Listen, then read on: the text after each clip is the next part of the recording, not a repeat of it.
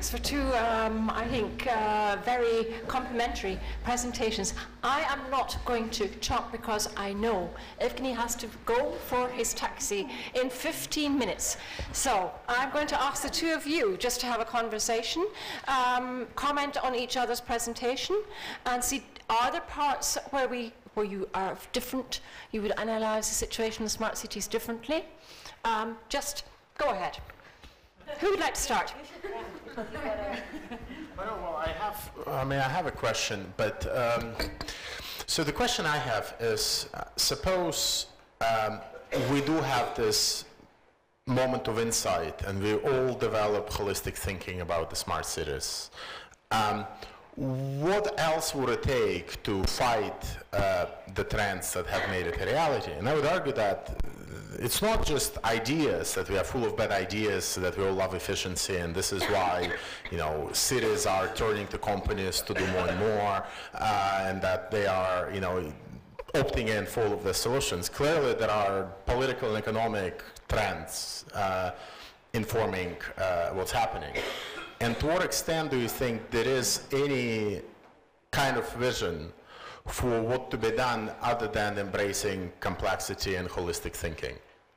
And whether you see any social movement emerging that can actually uh, take these issues and turn them into a political program, and if so, who are the allies, if any, that mm-hmm. you see who are currently in power or out of power or whatever? Yeah, I couldn't show the last part of the, I just noticed the time was too much, so too short. But I think, first of all, holistic thinking. Just to be clear, I don't think anymore that we can just sit and do thinking. We have to do, and we have to get out of our homes and actually get involved and that's why you have to bring down the barrier to participation and reduce the friction in the system by making it much more interesting and fun so it doesn't feel like you're sitting in a neighborhood meeting. And I think that is the problem currently is the civic participation models that we're given by the government, by local authorities is broken. And if you look at other forms of participation that people do online, whether they are spending too much time on Facebook or other more entertaining services. And I think it's a problem of the user experience. You give the example of the app in Finland. I mean, I've lived in Finland myself. The problem with many of these tech for good stuff or social impact stuff is unless it's designed in a compelling manner and the user experience is really good, that's the first part. People will at least try for it and then give it benefit of doubt. But I think you raise a better, a, more important question about the actual, you know, who's going to take this forward, who's going to make the policy changes, and how are we going to create some of the governance, who's going to own the data, and who's going to have the cloud, access to the cloud. And I think this is where being in the being in the EU is quite useful because there are quite a few Horizon 2020 projects which are looking at the personal data store, for example, for Telecom Italia, where people can look at the provenance of their data, how far it goes into the database. We have things like Ethereum, which is like a, a kind of a protocol coming out of Bitcoin. There's people trying to see other forms of social contracts. So I feel it's, you're much better off in Europe than being in the US in trying out some of these kind of much more social or community-based services. But ultimately, I think the government has to do something overall in terms of the end-user license agreement with citizens when they sign up for commercial providers like Google and Facebook, because I think that a citizen cannot really mandate. So that, that's a lot of government work there. I think um, before you comment on the comment, um, one question I would like, like to bring in, uh, because I think uh, it's important, is uh, as you said, of course, we have such rapid uh, change uh, with what's happening within smart cities. And within the European context, we are aging an aging society. Um, so we do have a sort of ongoing question of digital divide. Um, so I've just asked, maybe in your project you have already had um, some kind of uh, experience with this, uh, but is this uh, one thing that we have to look at policy thing? On the one hand, of course, um, maybe if we can have a car that would um, drive us without us having to do anything. My university does a, lo a lot in that area as well. Um, we become more mobile and we have uh, chances as uh, an elderly or an aging society, but we have to be able to understand data. Uh, we have to understand what sensors are doing with us, uh, and we have to understand how to how to really um, constructively use um, the the new uh, possibilities. Um, maybe I can just ask you both to sort of draw that into uh, one of the questions. Sure, I mean, there is clearly the need for all of us to become more aware and technologically literate. I mean, that I think is obvious to, to all of us in the room. I think the other danger, though, is it's, it's almost the very opposite. I mean, if you think about the way in which um, many of the smart environments are designed, and I'm here thinking specifically of various projects now that design um, uh, what they would call for uh, ambient assisted living, for example, right? I mean, they are meant actually for old people, right? And the idea there is that uh, your apartment is so full of sensors that it understands and anticipates everything you do. So, you know, if it senses that you won't to open the window a little bit too much, it will prevent you from doing that because it has recognized that maybe it's not a good idea.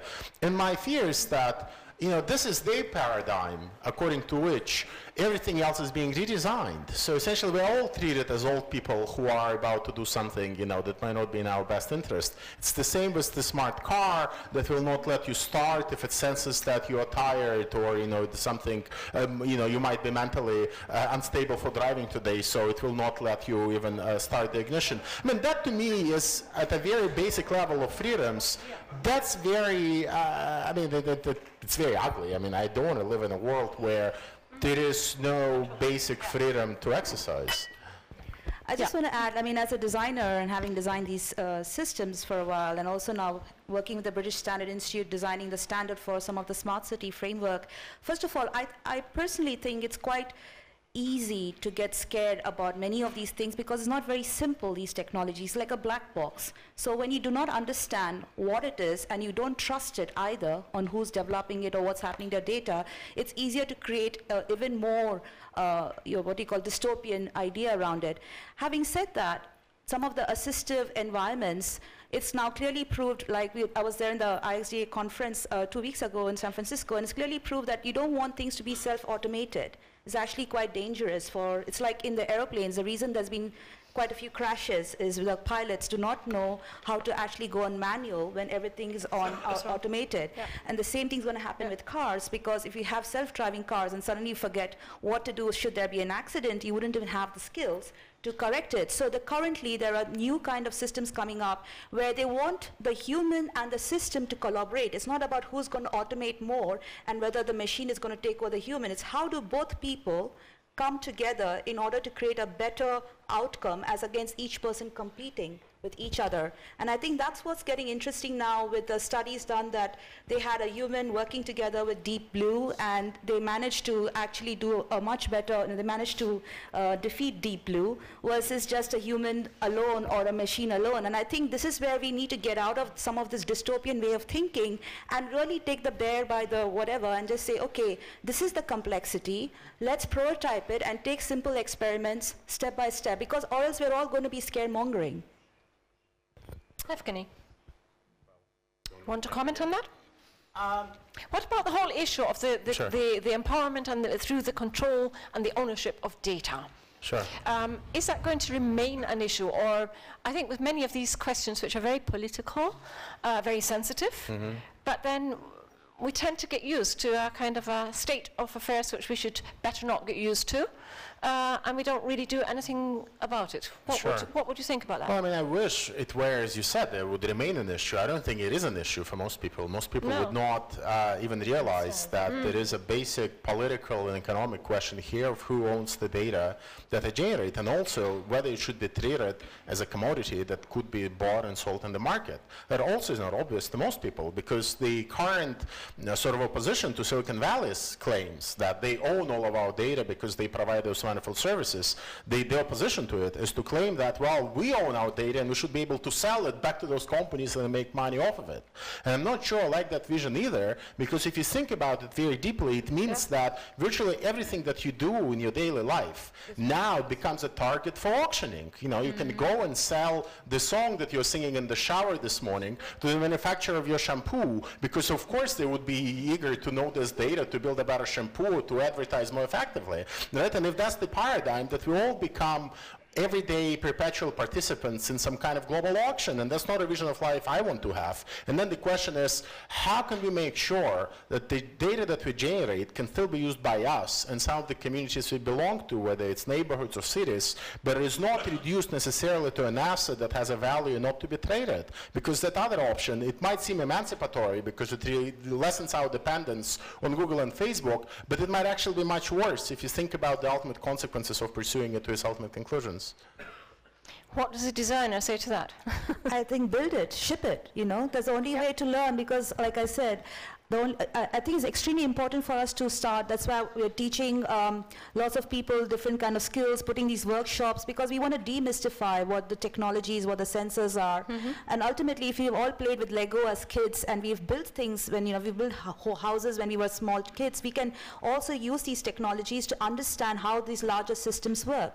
So I think it's actually a lost in translation thing where we need to democratize and make these technologies fun and easy so people want to give it a go. Like, you know, if you've got a grandson or granddaughter, you bring an electronics kit, you sit together and you build something in an afternoon, which I've done with my folks. So it's something that is quite fun. And then you can have that discussion as a family or as a group of friends saying, what does this mean? And then start and build something together. Because that's what we're doing right now in, in uh, Sheffield. We're working with uh, Amey from Fe- who owns Ferrovial with uh, 2,000 cyclists to create an uh, wearable air pollution sensor for their bikes and, and creating a trial so people can come together, own their data, and see how they can troubleshoot the infrastructure. Maybe a last uh, question to the two of you, because I know Evgeny is going to have to run for his taxi. Um, how are smarter cities going to affect the cohesion of the city as a whole? I mean, we've been talking, your projects are more sort of neighborhood projects, um, but the cohesion of a city as a whole. Because we know from internet um, that, in fact, social media is used uh, mostly locally and not really um, for uh, international uh, communication, of course, also. But the main uh, sort of um, thrust of social media is, is very local. What Sure. Well, I would you if like to you say about that? take what I've said uh, in earnest, then uh, you know I would oppose the, the paradigm of the smart city that's being imposed by a bunch of technology companies. If you think outside of that framework, you know you can of course think of, as I've said, of sensors and databases and algorithms powering far more solidarity-based collective solutions to problems. The way in which this framework is being imposed right now, it favors the individual consumer getting services provided to him or her by a bunch of companies that hide beneath the label of the smart city. That's what's happening. So in the sense of that, in that sense, I don't see much cohesion there. I mean, it's the same kind of cohesion you see in the marketplace. You know, it's not very cohesive unless you're auctioning together for something and you form a group uh, and you're bargaining. Uh, so in that sense, uh, uh, but again, uh, we don't have to stick with that vision as the only way in which devices, databases, gadgets, sensors can us, can make us live better. And, and you know, and then this is where I think what's lacking right now is political and social imagination, and not the technological one. Technological imagination is here already. We just lack the ability to think of ways and also of the kind of political interventions that would be needed to make that infrastructure work for citizens and not just for the companies. Last question, digital divide. Do you think that with a younger generation of politicians and policymakers coming up, uh, that we will see um, a change? I think Digital the, natives? I, I disagree. I think the older generation is actually quite tech savvy as well. Okay. They were actually early adopters than many other people. I think the younger generation's just been using iPads. The older generation actually learned some programming, so I'm very happy working the older generation. And the second thing also is in terms of the cities themselves, I think if you look, uh, I think there needs to be of first level, first level better interoperability between cities and the systems. I think it's all very nice talking smart cities, but ultimately many of these things fail in the last mile. Hence, if you don't have those common standards and common objects, and then also tap on people's intelligence together, it's not that technology alone is, like you said earlier, is going to solve the problem, and it requires some imagination from the government as well. I look at my watch. Last word for Evgeny before he goes for his taxi. Well, I wish there was a drone to take me there, but no. Okay, I think uh, we just leave it there. Um, thank you very much, both of you. Um, and thank you, of course, for Evgeny coming all the way from Berlin, having to back again.